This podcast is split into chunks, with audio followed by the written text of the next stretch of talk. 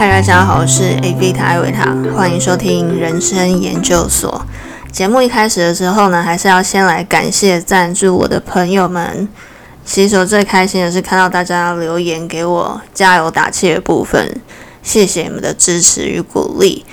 最近呢，因为多出了很多的时间，我终于把在 Netflix 我的片单里待了很久的一部电影叫《极右挪威》给看完了。那我平常呢看电影的口味原本就是比较重一点，恐怖片啊、动作片对我来说都已经有点太 predictable。我看商业片的时候呢，就会立刻睡着。我喜欢看纪录片或是真实事件改编的。其实真实事件发生的事情往往更恐怖，不是吗？我常常觉得真实世界才是最恐怖的恐怖片。那《极右挪威》这一部电影呢，它是改编在二零一一年挪威发生的一个挪威大屠杀。这场屠杀呢是由一个人所主导的。二零一一年呢，正好是我刚回台湾的那一年。那个时候我对国际新闻还比较关切的时候，那个事件发生的时候，我是追着国际新闻在看这个事件，所以我知道那个真实情况有多残忍、多可怕。这个疯狂杀人魔呢，先是在挪威首都奥斯陆市中心的挪威政府办公大楼旁，把炸弹装在车上，然后引爆。这起爆炸造成八人死亡，三十人受伤。这个爆炸案的两个小时之后，他前往附近的一个乌托亚岛，射杀在岛上参与夏令营的青少年，造成六十九人死亡，六十六人受伤。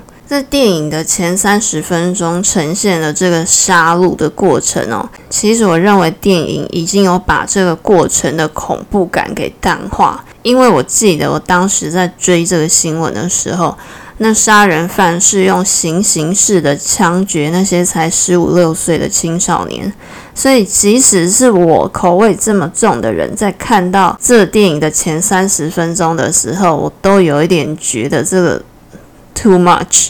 那这个人他到底要干嘛呢？他没事干嘛要杀那么多人？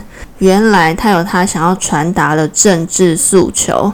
这个夏令营原本是隶属于执政党工党的工人青年团，为了培养下一代领袖的夏令营活动。据说当天原本首相也要到这个小岛。工党就是所谓的左派，而凶手想要传达的却是极右派的思想。在电影里，他穿着警察的衣服，谎称自己是警察，对着在屋内的青少年说：“没事的，我是警察，大家待在屋子里。”随后，他立刻进到屋内，对屋里的人说：“你们今天都会死。”马克思主义者、自由主义者、上层阶级。这上层阶级电影里面是 members of the elite，就是你们这一些精英分子，或者是你们这些精英分子的小孩。后来警方得知消息，逮捕他之后，他跟警察说，这是一场军事行动，一场政变。看到这里，我真的不得不停下来，想要知道他的人类图。诶，看片名就知道，极右挪威他就是一个很极端的人，所以我上维基百科查了他的出生资讯：一九七九年二月十三号，水瓶座。我怎么有点惊讶，可是好像又不太意外。我个人认为，水瓶座，我讲我自己啦，就是会在大家都习以为常的事情上，有时候会有很疯狂的想法。但是在大家都很害怕的事件下，我又异常的冷静。像我就是想要研究这种杀人魔的心态究竟是怎么一回事。这边插播一下，刚好就在我看电影那一天，我才在我的社群上写下了一篇：如果我是杀人犯，我一定是最可怕的那一种。因为那天早上我要做早餐的时候，我发现有只蟑螂爬进我的烘碗机里。那我家的烘碗机是我需要踮脚才可以看到里面的高度。当我发现有东西在里面爬之后，第一秒立刻把烘碗机的门给关上，然后继续做的早餐，然后一边想我要怎么处理它。等我悠闲的吃完早餐之后，我想处理它的时间到了。我就冷静的把烘碗机里面的碗以不惊扰它的方式慢慢的移出来，因为如果它要不小心飞出来的话，我会更难处理。等到我把里面的碗盘都移除完毕之后，就只剩下它了。我等它爬到刚刚好的地方，我左手开一个小缝缝，右手塞进杀虫剂，希望让它一枪毙命。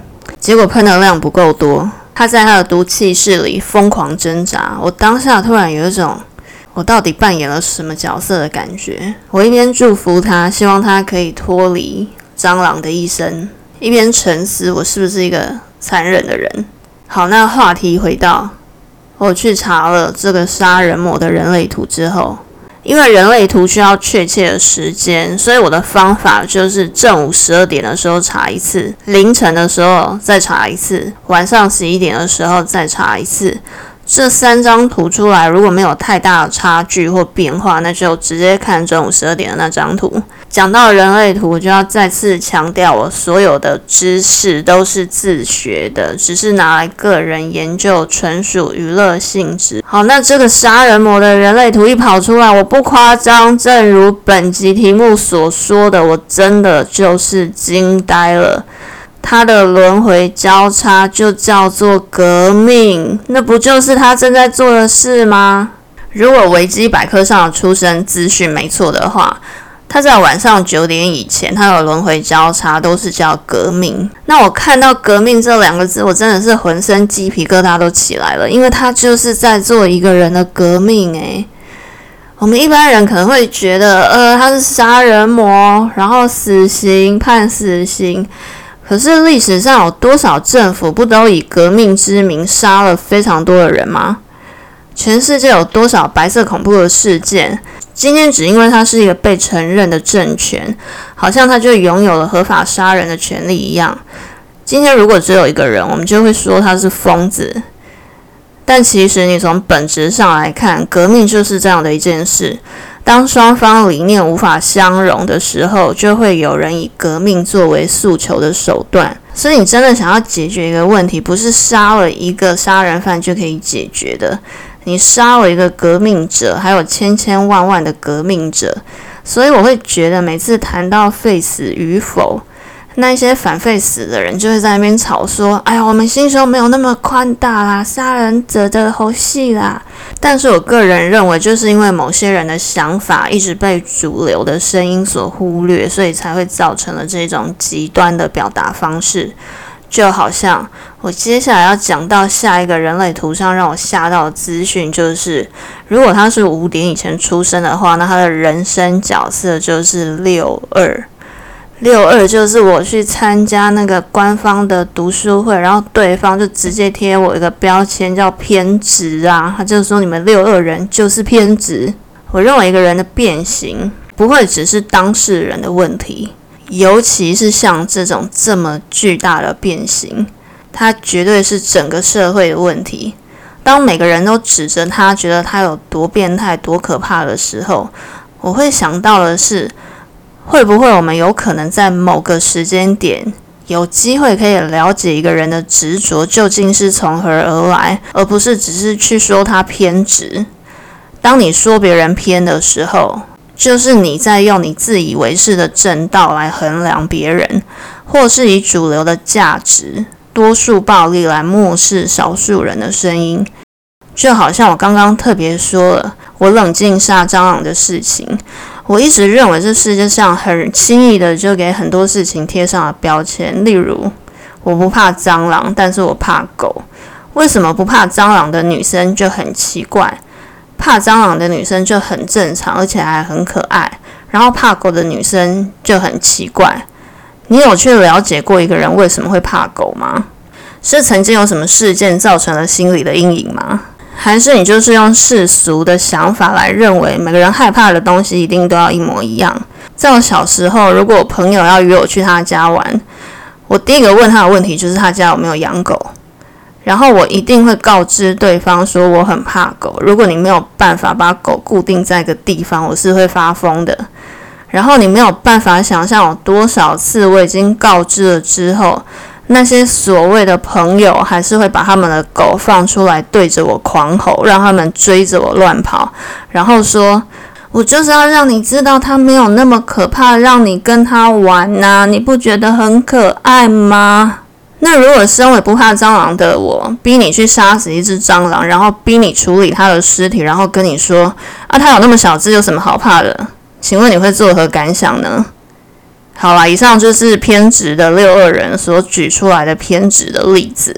以我一个正常人，没杀过人，没事不会特别去找蟑螂来杀，但出现在我家的蟑螂绝对不留活口的例子来看，我觉得那种偏执是来自于别人常常会有一种心态，就是啊算了啦，或是习惯就好。我就是那个没有办法算了、没有办法习惯的人。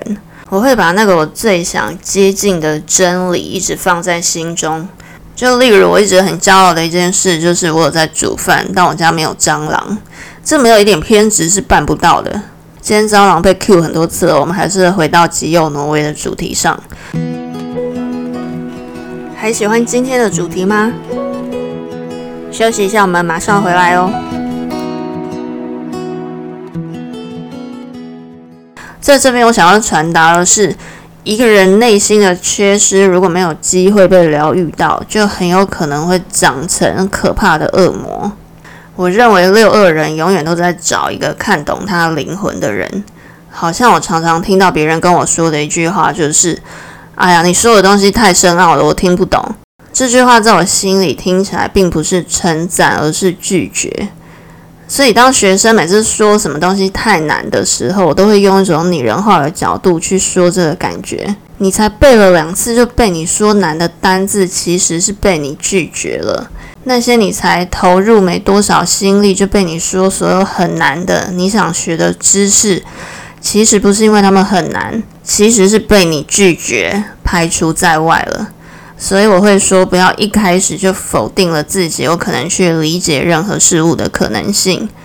就好像电影的结尾，我认为是因为电影还是想要塑造某种程度的正义感，所以里面杀人魔的律师最后跟他说：“你没有赢，我们会打败你。”而杀人魔给他的这个回答，我觉得也超六二的。他说。You can't even see us。我自己认为这个潜台词是什么呢？就是你根本连我想要传达的是什么你都没有搞懂，你还想要打败我。所以你们再继续说水瓶座是外星人啦，六二偏执啦，你们就继续这样贴标签好了啊。遇到跟你想法不同，你就说人家是外星人，你们就等着被外星人占领吧。开玩笑的啦。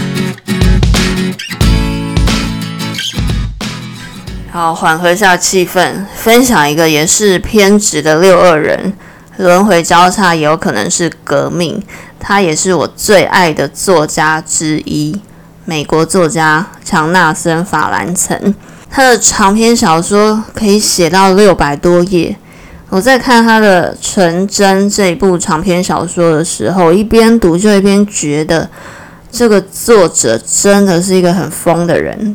怎么可以那么细节、那么生动的描写一个激进疯狂的人？我觉得一个人的偏执就是会带你去看到本质很深很深的地方。我想这种偏执就是偏执如我同为六二人才能欣赏的。以后有机会再来介绍法兰城吧。这部电影除了前三十分钟还原屠杀的可怕场面，后面重点是放在整个事件。法庭、受害者、凶手与律师各自的立场与困境。律师因为接手了这个人神共愤的凶手的案件，让他自己的家庭、小孩的安全也造成了很大的威胁。而律师的立场就是：你接了一个案子，你就要用各种不择手段的方法，让这个案子可以占多一点的优势。但我个人认为，当你一定要赢的时候，你所搜集的资料，你所持的观点，常常已经让你偏离了真相。律师原本要以凶手有精神官能症来取得优势，但杀人凶手后来自己驳回了这个论点，因为他的目的就是要在他上法庭的时候宣传他的政治立场，然后这其实就超符合他接通的一接八通道，我又再度的惊吓了。经由八的行销能力，把一号闸门的想法给宣传出去。他为了要传达他的极右思想。竟然可以用七十七条人命，加上他自己会在监牢里面度过，也要传递他的想法。犯人说：“When peaceful revolution is made impossible, then violent revolution is the only option。”杀人犯对于自己的信念坚信不疑。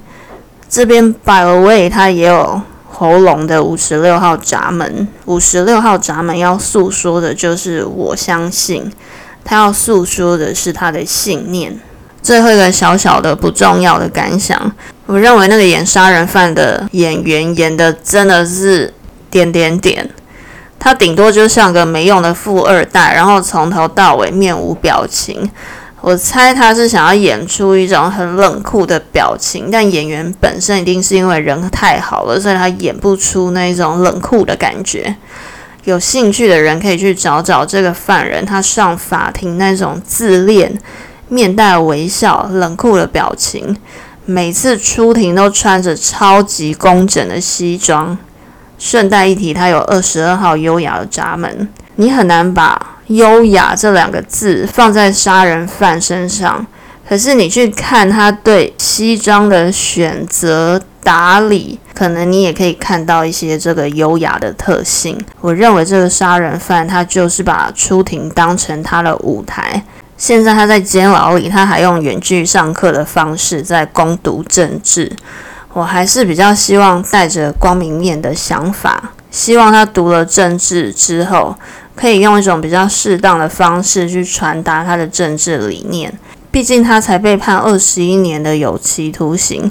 他犯案的那一年的年纪是三十二岁，那表示他出来之后也才五十三岁。电影的最后呢，让也是其中的一个受害者讲了一段令人动容的话。电影里面好像想要塑造杀人犯听了这番话之后呢，有产生悔意，但我认为那只是因为电影剧情的走向好像必须要符合迎合观众的期待。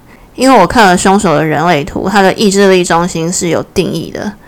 当你知道一个人的意志力中心是有定义的，然后你还千方百计的想要让他知道他错了，其实你也只是在白费力气而已。如果可以知道一个人的思考模式的源头是什么，或许我们就可以不用再拿别人的过错来为难自己。事实就是他做了一件残酷的事，而他就是一个感受不到自己残酷的人。以上人类图的资讯若有误用，纯属个人感想。希望今天的内容一样可以带给你一些不一样的想法。